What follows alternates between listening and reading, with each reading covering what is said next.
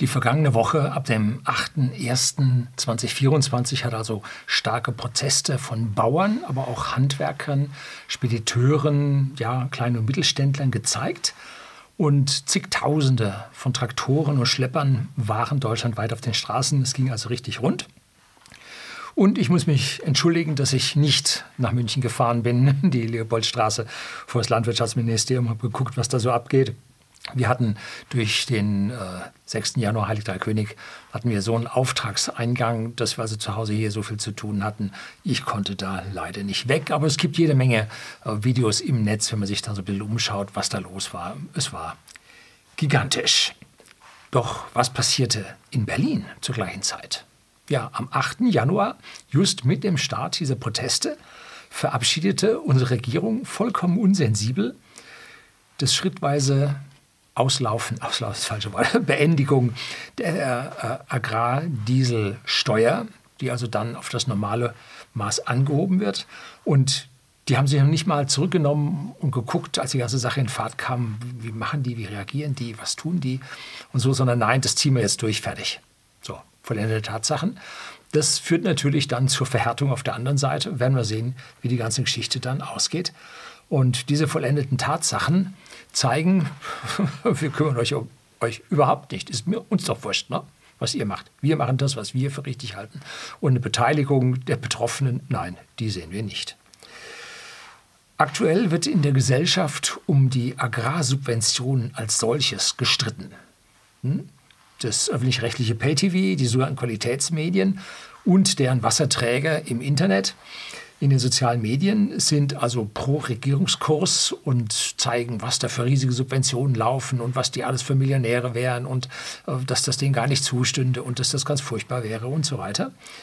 Und 65 Prozent der Bürger sind allerdings laut Fokus-Studie, Fokus-Umfrage, auf der Seite der Bauern, Handwerker, Spediteure, kleine und Mittelunternehmer. 65 Prozent. Woran das liegt, werden wir nachher sehen. Da gibt es nämlich eine Zahl dafür. Ne? Das kommt nämlich darauf an, wo man arbeitet. Ne? Was ist denn nun dran an der Sache? Erhalten die Bauern jetzt wirklich zu viel Geld? Scheißt der Goldesel auf den größten Haufen? Oder zu wenig? Oder gerade richtig? Ja, Fragen über Fragen. Am Ende werden wir was sehen. Wo es nämlich hier im Detail, man kann es nicht so pauschal betrachten. Ne? Es ist eine Sache sicher und da habe ich von Agrar heute äh, einen Link für Sie in der Beschreibung unten. Jeden Tag hören in Deutschland zehn landwirtschaftliche Betriebe auf und schmeißen hin. Zehn Betriebe pro Tag. Ist das viel? Ist das wenig? Werden wir gleich sehen. Sicher, ein Teil geht in die verdiente Rente nach langer Arbeit und die Kinder haben etwas Besseres gelernt und machen nicht weiter weil die Erwachsenen gesagt haben, also so wie die uns hier mit Planwirtschaft und Regulierung und Verordnungen und Gesetzen überziehen, wird es nichts. Also Kind, lern was Gescheites, damit es dir nicht so ergeht wie deinen Eltern. Hm? Bei noch 260.000 Betrieben, die wir haben, ist diese Pleiterate, na Pleite ist falsch, diese Aufhörrate 1,4 Prozent pro Jahr. So. Das ist über die Jahrzehnte in der Vergangenheit, über die letzten 50 Jahre, eine ganz normale Rate der schumpeterschen Zerstörung gewesen. Also das alte, nicht mehr lukrative Unternehmen aufhören und dafür neue anfangen und die Ressourcen der alten übernehmen und es damit besser machen. Hm, also die ausgebildeten Fachkräfte sollen nicht auf irgendwelchen alten Produkten hocken bleiben, sondern die alten Firmen äh, gehen drauf, haben sich überlebt und die Leute machen was Neues, was die Gesellschaft weiter nach vorne bringt. Das ist die schöpferische Zerstörung nach Schumpeter. Und früher war also eine Pleite- oder Insolvenzquote von 1,5 bis 2 Prozent pro Jahr ganz normal. Nach 50 Jahren oder 75 Jahren sind alle Unternehmen durchgetauscht. Ne? Das ist so die Geschichte. Es gibt ganz, ganz wenige Firmen, die, die jetzt über 100 Jahre alt sind oder so uns tatsächlich noch geschafft haben. Also von den Großen. Ne? Kleine familiengeführte natürlich, aber von den Großen gibt es wenige. Ein, der mir da einfällt, ist die IBM zum Beispiel. Die ist aber geschrumpft bis zum geht nicht mehr. Ne? So, also ganz normal, gehen Sie weiter, hier gibt es nichts zu sehen. Ja, ich will kein Hehl daraus machen, dass mein Herz für die Bauern schlägt. Für die kleinen und mittleren Bauern. Und nicht nur mein Herz, auch mein Gehirn, weil es gibt dafür logische Gründe. Und was das nun ist, um das geht es hier in diesem Video. Bleiben Sie dran.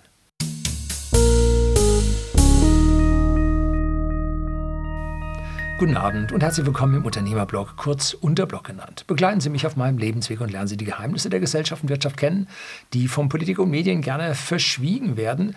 Und heute haben wir so ein Verdrehen von Zahlen, Fakten, das ist krass ist. Das muss man sich auf der Zunge zergehen lassen.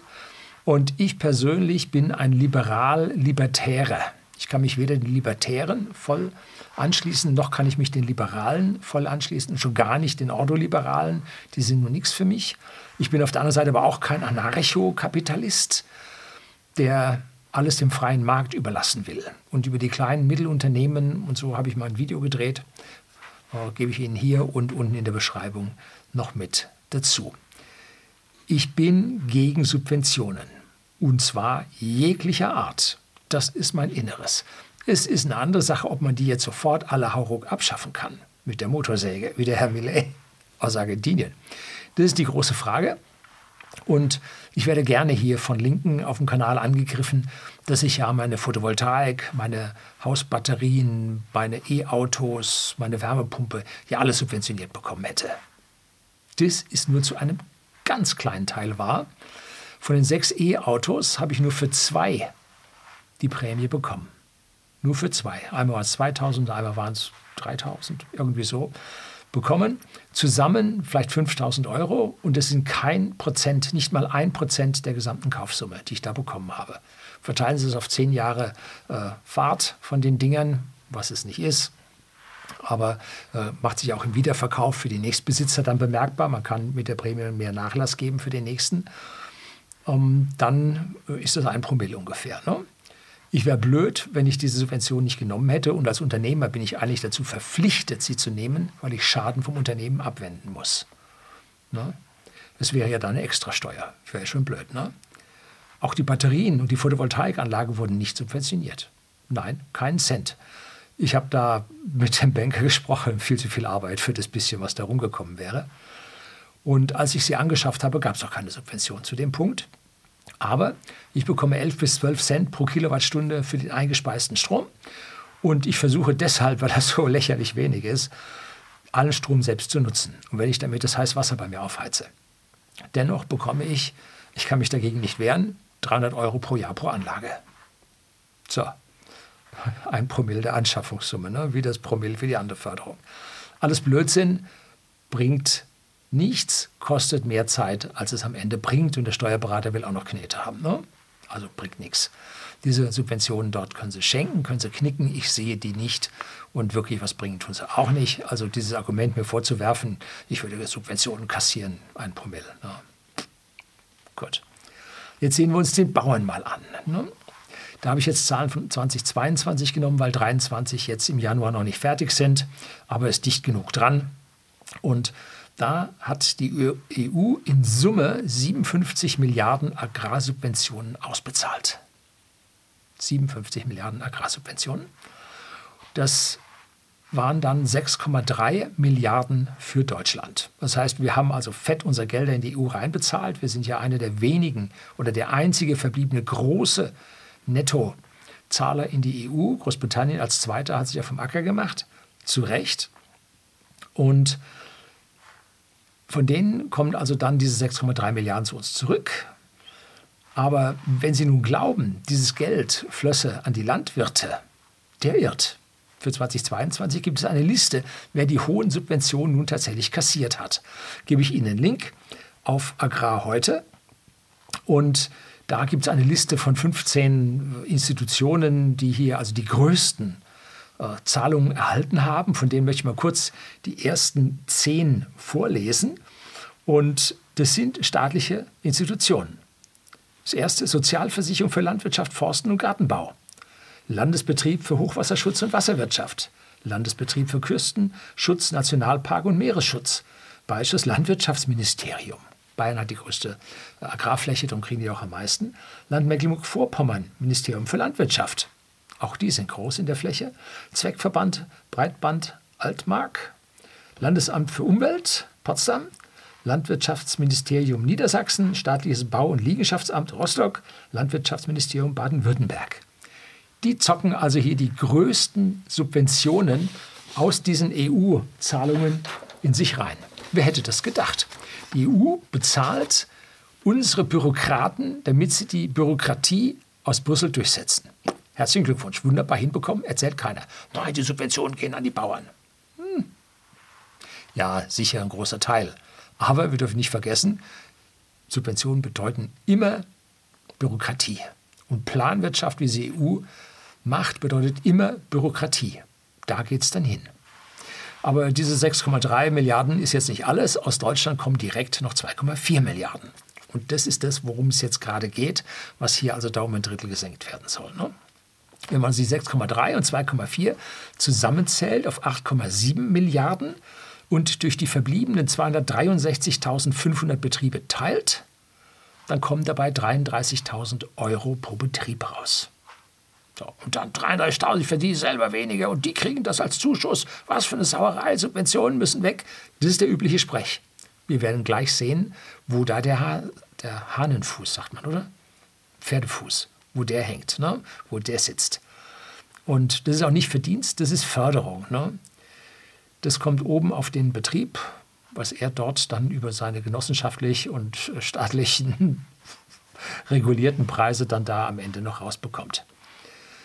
Der größte Batzen der Förderung, das kann man nachlesen auf dem Ministerium Landwirtschaft und ja, ähm, der größte Batzen dieser Förderung verteilt sich einmal auf die Fläche, die die Betriebe haben und zum Zweiten auf die Anzahl Tiere, die die haben. Also die, die vor allem Viehzucht, machen, da geht es auf Kopf des Viehs und die, die vor allem äh, Landwirtschaft, nee, das ist nicht Landwirtschaft, Ackerbau, so heißt es, Ackerbau machen, da bezieht es sich auf die Fläche. Also das ist der große Faktor, nach dem subventioniert wird. Ne? Das heißt, ein zehnmal so großer Betrieb erhält zehnmal so viel Förderung. Klingt fair?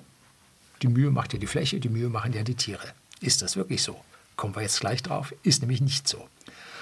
Man bildet jetzt hier, um nachzuweisen, wie viel Geld die Bauern bekommen, einen Mittelwert. Jetzt nehmen wir mal an, wir haben zehn Unternehmen. Neun Unternehmen machen eine Million Umsatz und ein Unternehmen macht zehn Millionen Umsatz. Also ein großes, viele kleine. Jetzt bilden wir den Mittelwert. Das heißt, wir zählen die Umsätze zusammen, die neun Millionen von den ein Millionen Unternehmen und die 10 Millionen von dem einen 10 Millionen Unternehmen macht zusammen 19 Millionen. Das teilen wir jetzt durch die 10 Unternehmen und kriegen einen Mittelwert von 1,9 Millionen Euro raus. Das ist der Mittelwert, was diese Unternehmen an Umsatz machen. Dann denkt man, ui, die machen aber alle 1,9 Millionen Umsatz. Tolle Sache. Ne? Wichtiger ist der Median. Und der Median ist eine Größe, wo man sagt, die Hälfte der Unternehmen, also man sortiert die Unternehmen nach Umsatz, nimmt jetzt die Hälfte der Unternehmen und guckt, 50 Prozent haben weniger und 50 Prozent haben mehr. Und hier, wenn man nur auf 50 Prozent geht, äh, kommt da eine Million raus, weil man nämlich einen der vielen neuen, äh, der neuen Unternehmen trifft, der eine Million Umsatz macht. Also der Median ist ein, eine Million.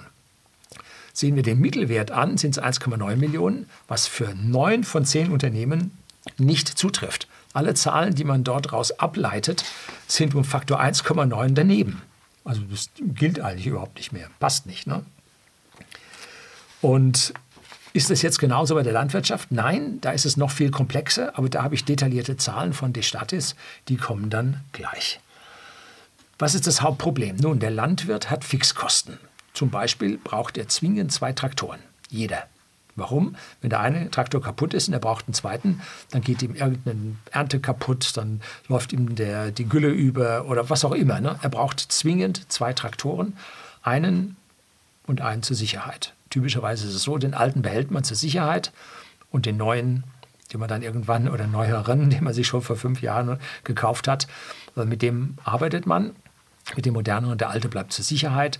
Und wenn dann das Bauernehepaar beide braucht, dann nimmt der eine den einen und der andere den anderen. Ne? Dann hat man zwei und kann dann hier, ja, der eine holt den Dünger und der andere ackert auf dem Feld. Ne? So, dann hat man beide in Benutzung. Kann man also auch den Sicherheitstraktor, kann man auch nutzbringend äh, einsetzen. Aber dieser zweite Traktor steht die meiste Zeit einfach so rum. Hm? Er ist halt Sicherheit. Man hat 50 Prozent ungefähr an Reserve vorgehalten. So, jetzt schaut man sich einen Betrieb an, der zehnmal so groß ist, der also zehn Traktoren laufen hat. Dann braucht man jetzt nicht fünf Traktoren zur Sicherheit, weil die Wahrscheinlichkeit, dass so ein Ding kaputt geht, nicht so groß ist, sondern braucht nur einen zur Sicherheit. Die haben also nur elf Traktoren zu verwenden, zu, äh, zu haben. Das heißt, die haben nur 10% mehr. Der eine muss 50% mehr haben und der andere muss 10% mehr haben. Und da sieht man, wie hier die großen Betriebe Vorteile haben. Das ist ja nicht nur dort, das ist bei allem der Fall. Ne? Und das nennt sich Economy of Scales. Größenvorteile, Skaleneffekte. Auch das haben wir mit unserem Versandhandel äh, bemerkt. Als wir dann größer wurden, dann konnten wir einfach viel höheren Durchsatz haben, aber wir brauchten die Fläche des Unternehmens nicht vergrößern. Wir konnten auch die Anzahl an Mitarbeitern, mussten wir nicht vergrößern, um einfach mehr durchzusetzen. So, das sind diese Economy of Scales, die heutzutage so, so wichtig sind. Und damit haben die Großbauern Vorteile gegenüber den Kleinbauern. Einfach diese Economy of Scales. Diese Skaleneffekte würden ja bedeuten, die großen Unternehmen knallen durch die Decke und nachher hast du nur noch einen Monopolisten. Ist nicht so, denn die menschliche Natur steckt dazwischen. Wird ein Konzern zu groß, dann erstickt er in seiner eigenen Bürokratie. Beispiel gefällig? Telekom, Deutsche Bahn, Volkswagen, Deutsche Bank, you name it. Also jede Menge Beispiele, wie diese Konzerne in ihrer eigenen Bürokratie ersticken. Und damit versagen dann die großen Konzerne im Wettbewerb, gehen dann im Prinzip pleite oder müssten pleite gehen, wenn man ihnen nicht helfe. Und das wird tatsächlich gemacht. Bei den Bauern ist es ähnlich. Klein- und Mittelbetriebe haben selten Angestellte, da kann die Familie das selber. Angestellte arbeiten in der Regel nicht immer aus, äh, mit geringerem Einsatz von Energie als der Eigentümer. Das ist so, kann man nicht wegdiskutieren. Beim einen geht es um die eigene Existenz und der andere sagt, naja, wenn das Unternehmen drauf geht, ich kann was, werde ich woanders schon noch was finden. So. Also da ist also die, die Selbstausbeutung des Kapitalisten ist dann doch besonders hoch. Gut, der eine mag es, der andere mag es nicht. Jeder so, wie er mag. Ne? Je mehr Mitarbeiter oder Bauer nun ein Unternehmen hat, umso ineffektiver wird es auch in der eigentlichen Leistung. So. Und diese Geschichte mit dem Sinken, Absinken der Leistung pro Person und dem Anstieg der Bürokratie in großen Konzernen, dass man also nur schriftlich miteinander redet und Erlasse und äh, Prozeduren und ISO 9000 und was da so alles kommt, das führt dazu, dass die Konzerne hier ja eine eigene Bremse drin haben, damit sie nicht zu groß werden. Und es macht Sinn, wenn man dann diese großen Konzerne aufspaltet. Weil selten ist dann, wenn große Konzerne mit noch größeren fusionieren, dass dann tatsächlich irgendwelche Synergien gehoben werden können. Hm, nee, nicht wirklich. Ganz, ganz viel von diesen äh, Merger und Acquisition gehen halt daneben. Hm. Das ist der Vorteil, von dem die Klein- und Mittelunternehmen leben. Nur deshalb gibt es sie. Kennen Sie, wissen Sie. Und die Politik schützt die Konzerne mit A. Steuerfreiheit, dann Konzernprivilegien und ja, Auflagen, die man den Klein- und Mittelunternehmen macht. So, das heißt, Auflagen, die jetzt ja im Prinzip müssen kleine Unternehmen wie wir ähm, müssen unsere Adressen nach Datenschutzgrundverordnung sehr exakt und sehr genau schützen und dürfen sie nicht an irgendwelche anderen Leute weiterverkaufen, weiterverwenden und so, sondern unsere Adressen sind unsere Adressen. Das halte ich für vollkommen richtig, völlig in Ordnung. Konzerne haben aber ein Konzernprivileg, dass sie in ihrem Konzern diese Adressen weitergeben können. Wenn Sie auf einmal von irgendwo, Sie haben irgendwo Kleidung im Versand gekauft und auf einmal kriegen Sie von einem anderen auch Werbung das ist das Konzernprivileg, dass die Adresse weiterverwendet werden kann. Ja, sollte man auch was gegen tun. So, und dieser Vorteil, den die Kleinen gegenüber den Großen haben, indem sie einfach besser, konzentrierter und effektiver arbeiten als diese bürokratisierten Riesen, kann man auch an Aktienkursen sehen. Wenn man sich äh, ETFs anschaut, da gibt es Small Caps ETF, wenn die breit genug gestreut sind, zeigen die über die Jahrzehnte äh, eine höhere Rendite als die Large Cap ETFs, weil diese kleinen effektiver arbeiten. Sie haben ein höheres Risiko, dass man jetzt einfach nicht sagen kann, ich kaufe jetzt im MDAX oder im, im äh, SDAX kaufe ich jetzt die Werte und damit habe ich eine höhere Rendite. Hm, das Risiko steigt, dass diese Kleinen hinübergehen, weil sie von der Politik nicht gerettet werden hm, und keine Subventionen erhalten und nicht steuerfrei gestellt werden und, und, und. Ne? Also an der Stelle muss man das schon sehr breit streuen, dass man die Vorteile von diesen Small Caps dann tatsächlich heben kann. Sonst geht es nicht. Ne? So, jetzt kommen wir zu den Bauern mit diesem im Hintergrund, mit diesem Wissen im Hintergrund. Welche Bauern geben denn nun auf? Es sind im Prinzip die kleinen und kleinsten Familienbetriebe und die Nebenerwerbslandwirte. Das Wohnhaus bleibt das Wohnhaus, die Scheune oder der Stall wird zur Garage und die Felder werden, nun, die werden an den nächsten Bauern in der Umgebung weiterverpachtet. Da kommt wenigstens ein bisschen Geld noch rein, aber interessant, das meiste Geld bei der Verpachtung gibt es für Energieflächen. Wenn man also seine Ackerfläche für Energiepflanzen hergibt, meist zur Vergasung, Biogas oder Weizen zur Bioethanolherstellung, um Kraftstoff zuzusetzen, oder Raps als Ölsaaten, aber auch Flächen, auf denen man PV baut. Dafür gibt es am meisten Geld. Da kann man sicherlich nochmal einen Faktor 2 zur normalen Pacht für eine Ackerfläche dazu rechnen. Die Subvention für die regenerativen Energien bedeutet ein leichtes und ein schnelles Aus für die Kleinbauern und hilft ihnen ja am Ende dann zu überleben. Hm? Sehr interessant. So, wie verteilt sich nun die Subvention auf die Betriebe? Hm?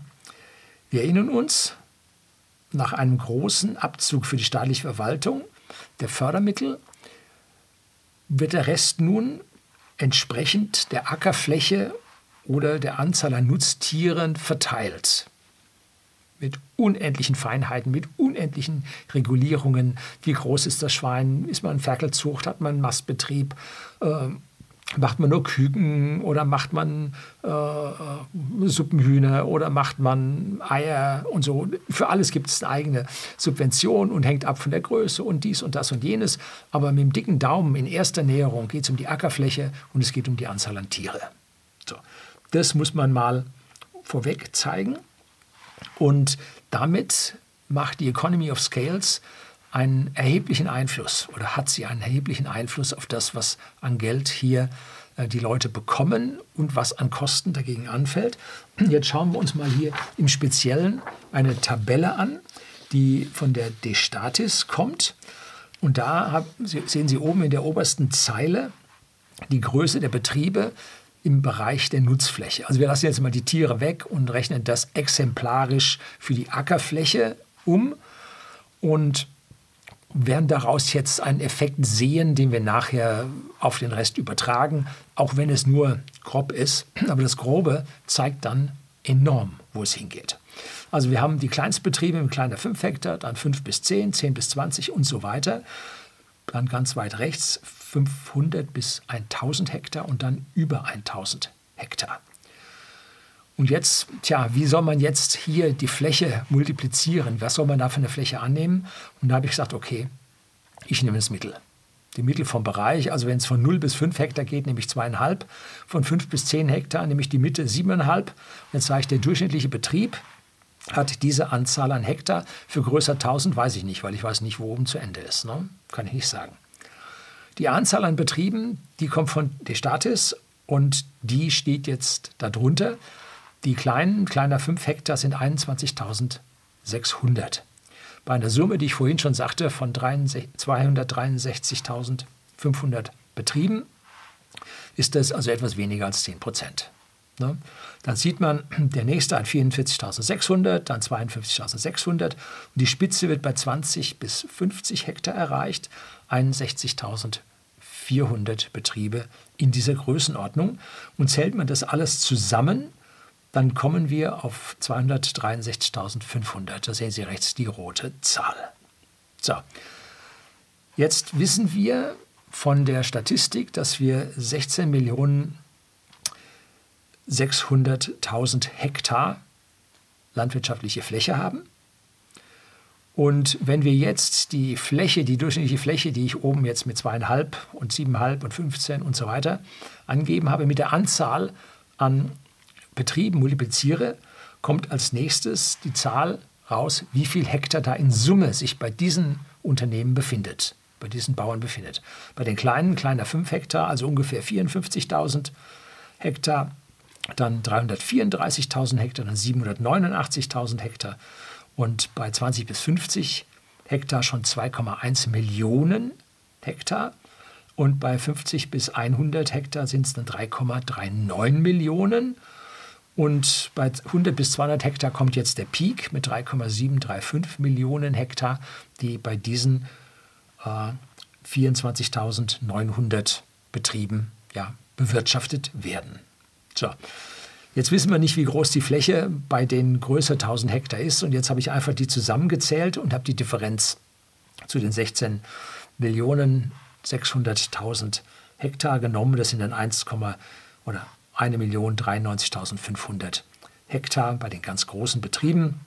Äh, diese Zahl, darauf kommt es jetzt nicht an, wird mehr oder weniger richtig oder auch falsch sein. Aber es kommt unten auf die Verteilung an. So, und jetzt bilden wir den Mittelwert wie viel ist denn im Mittel bei den Unternehmen? Und das sind 63 Hektar. Das hat der deutsche landwirtschaftliche Betrieb im Mittel. So.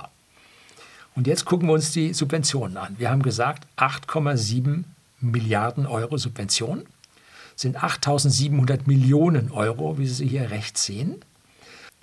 Jetzt teilen wir die 8.700 Millionen, also 8,7 Milliarden Euro Subvention durch die 16.600.000 Hektar und kommen auf 524 Euro je Hektar. Das ist die Subvention, die es gibt pro Jahr. So, jetzt brauchen wir diese Zahl und multiplizieren sie mit der Fläche. Und jetzt sehen wir, wie viele Subventionen in welche dieser äh, Kategorien reinfällt. Bei den Bauern kleiner 5 Hektar landen 28,3 Millionen Subventionen. Bei den 5 bis 10 Hektar sind schon 175 Millionen, die dort landen. Und dann geht es weiter und erreicht seinen Peak bei 100 bis 200 Hektar mit 1,9 Milliarden Euro Subventionen, die die 100 bis 200 Hektar großen Betriebe bekommen. Dann bei 200 bis 500 Hektar sinkt das wieder ein bisschen ab.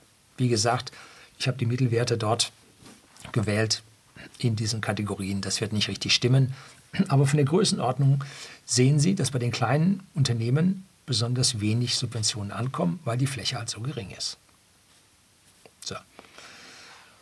Rechnen wir das jetzt um auf den einzelnen Betrieb, also die 28,3 Millionen Euro durch die 21.600 Betriebe, die wir kleiner als 5 Hektar haben, dann bleibt für den einzelnen Kleinbetrieb 1.310 Euro übrig.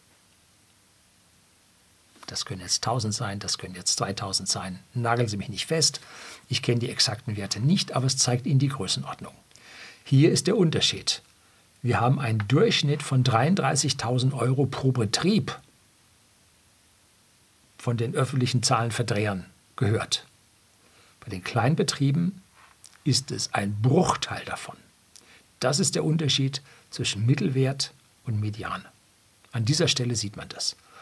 Wenn jetzt das Unternehmen oder der landwirtschaftliche Betrieb fünf bis zehn Hektar hat, dann wären das ähm, 3.900 pro Betrieb, dann geht es auf 7.800 und selbst ein Unternehmen im Bereich 20 bis 50 Hektar kriegt 18.343 Euro. Das ist nicht die Welt, wenn man sich für 100.000 Euro einen neuen Traktor anschafft. Das ist nicht die Welt. Das ist richtig schwierig. Ne?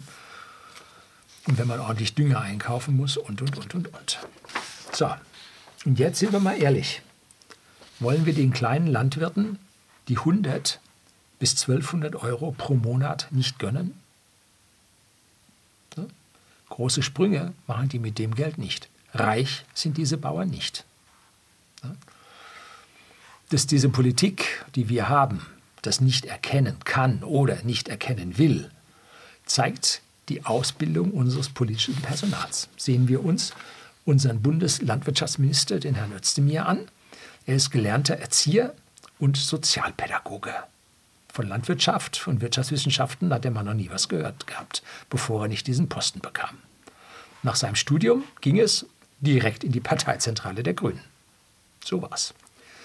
Und in Bayern, unsere Landwirtschaftsministerin heißt Frau Kaniber, die hat Fachangestellte für den steuer- und wirtschaftsberatenden Bereich gelernt. Also nicht Steuerberater oder so, sondern Fachangestellte. Und hat bis 2013 in der Gastronomie ihre Familie mitgearbeitet. Ehrenwerter Beruf, aber Landwirtschaft und Wirtschaftswissenschaften hat die auch nicht gemacht. Ne? Und dann macht man sie äh, zur Landwirtschaftsministerin und hat da also eher dann an dieser Stelle keine Ahnung. Nochmal, ich bin gegen jegliche Subventionen. Und wenn man den kleinen Landwirten ihre Planwirtschaft, die detaillierten Pläne, die sie einreichen müssen, das wollen sie dort pflanzen, hier wollen sie das düngen und so weiter, äh, wenn man ihnen das ersparen würde, diese Planwirtschaft für diese 21.600 Kleinstunternehmen, diese Formulare können Sie nur mit Beratern ausfüllen, das können Sie nicht selber. Und dann kostet dieser Berater schon mal mehr als die Subvention, die Sie bekommen. Berater kosten Geld. Ne? Die sind ja studiert, die können was. Ne? Vor allem haben die sich da um diese ganzen Formulare und die ganzen Zahlen und die ganzen Prozentsätze und so weiter gekümmert. Ne? Die kosten Geld. Und die nehmen dann den kleinen Landwirten genau dieses Geld wieder ab. Ne? Würde man also für die kleinen und mittleren Landwirte die Planwirtschaft abschaffen, könnte man sich die ganze Subvention sparen. Also die kleinen und mittleren bis zu diesen wahrscheinlich äh, 60, 63 Hektar bewirtschafteter Fläche, wenn man denen im Prinzip sie von der, Landwirtschaft, von der Planwirtschaft entlasten würde, würde es für sie ja auch ohne Subventionen reichen, die sie furchtbar viel Geld kosten. Hm? Bürokratie ist teuer, dürfen Sie nicht vergessen.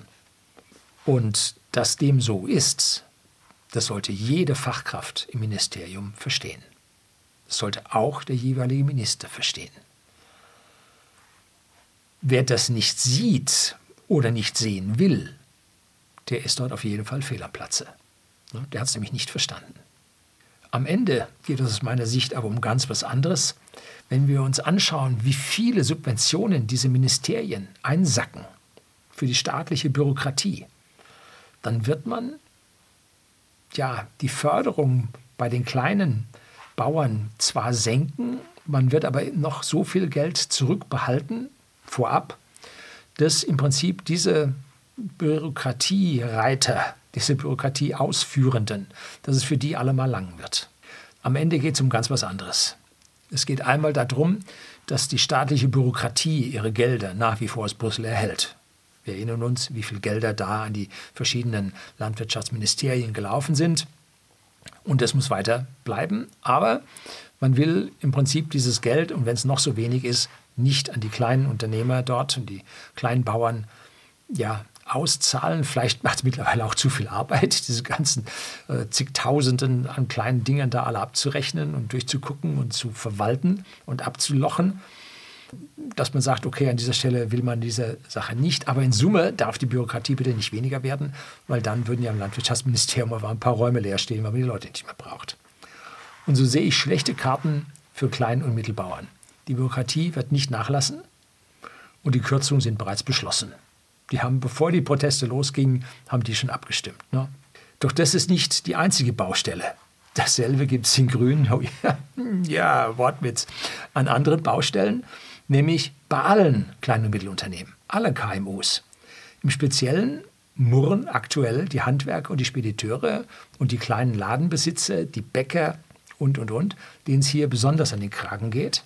Die Politik, schon Merkel, Schon die Merkel-Regierung haben den kleinen und Mittelbetrieben den Krieg angesagt, den Kampf angesagt. Und da in Deutschland 41,1 Millionen Beschäftigte im Klein- und Mittelstand arbeiten, von 46,1 Millionen insgesamt, das sind Zahlen von Destatis, so sind 89 Prozent der Beschäftigten in Deutschland bei Klein- und Mittelunternehmen tätig. Nur 11 Prozent arbeiten bei den Konzernen, bei den Großen. Und diesen Konzernen, wissen wir, wird überall geholfen. Steuerfreiheit, Konzernprivilegien, politische Hilfe. Ne? und Abwehrgesetze gegen die kleinen Mittelständler, wenn die auf einmal im Konzern zu nahe kommen. Und da wundert es nicht, wenn die Aktien dieser Konzerne, DAX 40, zur überwiegenden Mehrheit sich dann auch noch in ausländischer Hand befinden. Diese Gelder, Ausland, ne? muss man ganz klar sagen.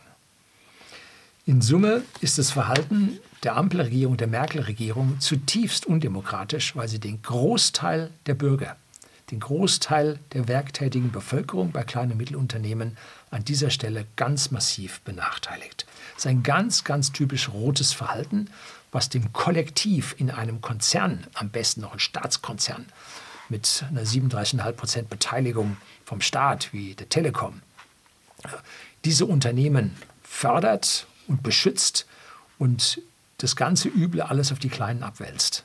Das ist ein zutiefst undemokratisches Verhalten, was sich auf eine kleine Gruppe von Personen richtet oder Mitarbeitern richtet und nicht auf die große Anzahl der Beschäftigten Klein- und Mittelstand. Und das hat nichts mit Kapitalismus zu tun. Hm, das hat nichts mit Kapitalismus zu tun. Hier regiert nicht das Kapital, das sich zum Großteil in der Hand der 89 Prozent Klein- und Mittelunternehmer befindet, sondern hier geht es um Kollaboration zwischen Konzernen und Politik. Darum geht es. Es ist nicht Kapitalismus. Kapitalismus findet zwischen den Kleinen statt, wo der Bäcker auf der einen Seite der Stadt mit dem Bäcker auf der anderen Seite der Stadt in Konkurrenz steht, wo sich zwei gegenüberliegende Friseure gegenseitig die Kunden abspenstig machen. Hier herrscht Kapitalismus im Kleinen. Der Gemüsestand des Türken gegen den Gemüsestand des Afghanen. Da findet äh, Konkurrenz statt. Da ist der Kapitalismus am Arbeiten und sorgt für Optima für die Bevölkerung. Nicht bei den Konzernen. Nee, da nicht. Das hat mit Kapitalismus nichts zu tun. Das ist links. Das ist kollektiv. Schützen von großen Kollektiven ist das. Das muss ganz klar sein. Und wenn Sie hier ein Linker sind und im Prinzip den Kapitalismus verdammen, so haben Sie es nicht wirklich verstanden. Sollen Sie mal drüber nachdenken, wo das Kapital wirklich sitzt und wo die Konkurrenz herrscht. Und wo der Staat im Prinzip diese Bevorzugung ausspricht. Wundern Sie sich nicht, dass unsere Konzernlenker und unsere Verbandsvorsitzenden so ja, im Kuschelkurs mit der Politik gehen? Das sind die Großen. Ein kleiner hat keine Chance, in seinem Verband nach oben zu gehen. Der Landwirtschaftsverband soll sechs Ebenen haben. Vom kleinsten Landkreis über Bezirk, über Land und ich weiß nicht wie, wie noch nach oben. Sechs Ebenen, bis dann der Vorsitzende des Bauernverbandes da gewählt wurde. Der ist vom Bauern da unten fünf Ebenen entfernt und mit der Politik sitzt an einem Tisch. Was glauben Sie, was der redet? Dass der an einer Stelle jetzt da mal so laut geworden ist, nun, da werden sie ihm von unten mittlerweile auch schon mal zu erkennen gegeben oder er sieht, dass sich Verbände hier ausscheren und ihren eigenen Kram machen und sich nicht mehr um ihn kümmern. Also diese Verbände überleben sich gerade selber, wenn sie die 89 Prozent der Leute unten nicht berücksichtigen, sondern nur oben für die 11 Prozent arbeiten. Dann geht das auch mit den Verbänden daneben. Können die genauso weg wie die Parteien, die gerade ganz massive Einbrüche hinnehmen müssen. Ne? Das ist Hauptproblem an diesen Verbänden. Dazu noch die staatlichen Vertreter, so wie Industrie- und Handelskammer und sowas. Das braucht auch keiner. Ne? Auch nur die Großen drin. Weil der Kleine hat keine Zeit, sich da zu engagieren, da drin was zu machen. Da können nur die Großen einen extra Menschen hinschicken. So funktioniert es. Ne? Da hocken also nur die Großen hocken da oben drin. Die Kleinen geht nicht. Ne? Die müssen arbeiten.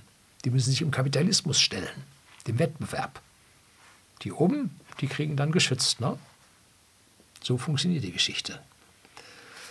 Und damit will ich jetzt langsam zum Schluss kommen, dass wir es hier jetzt nicht mit einem Kampf gegen die Bauern zu tun haben.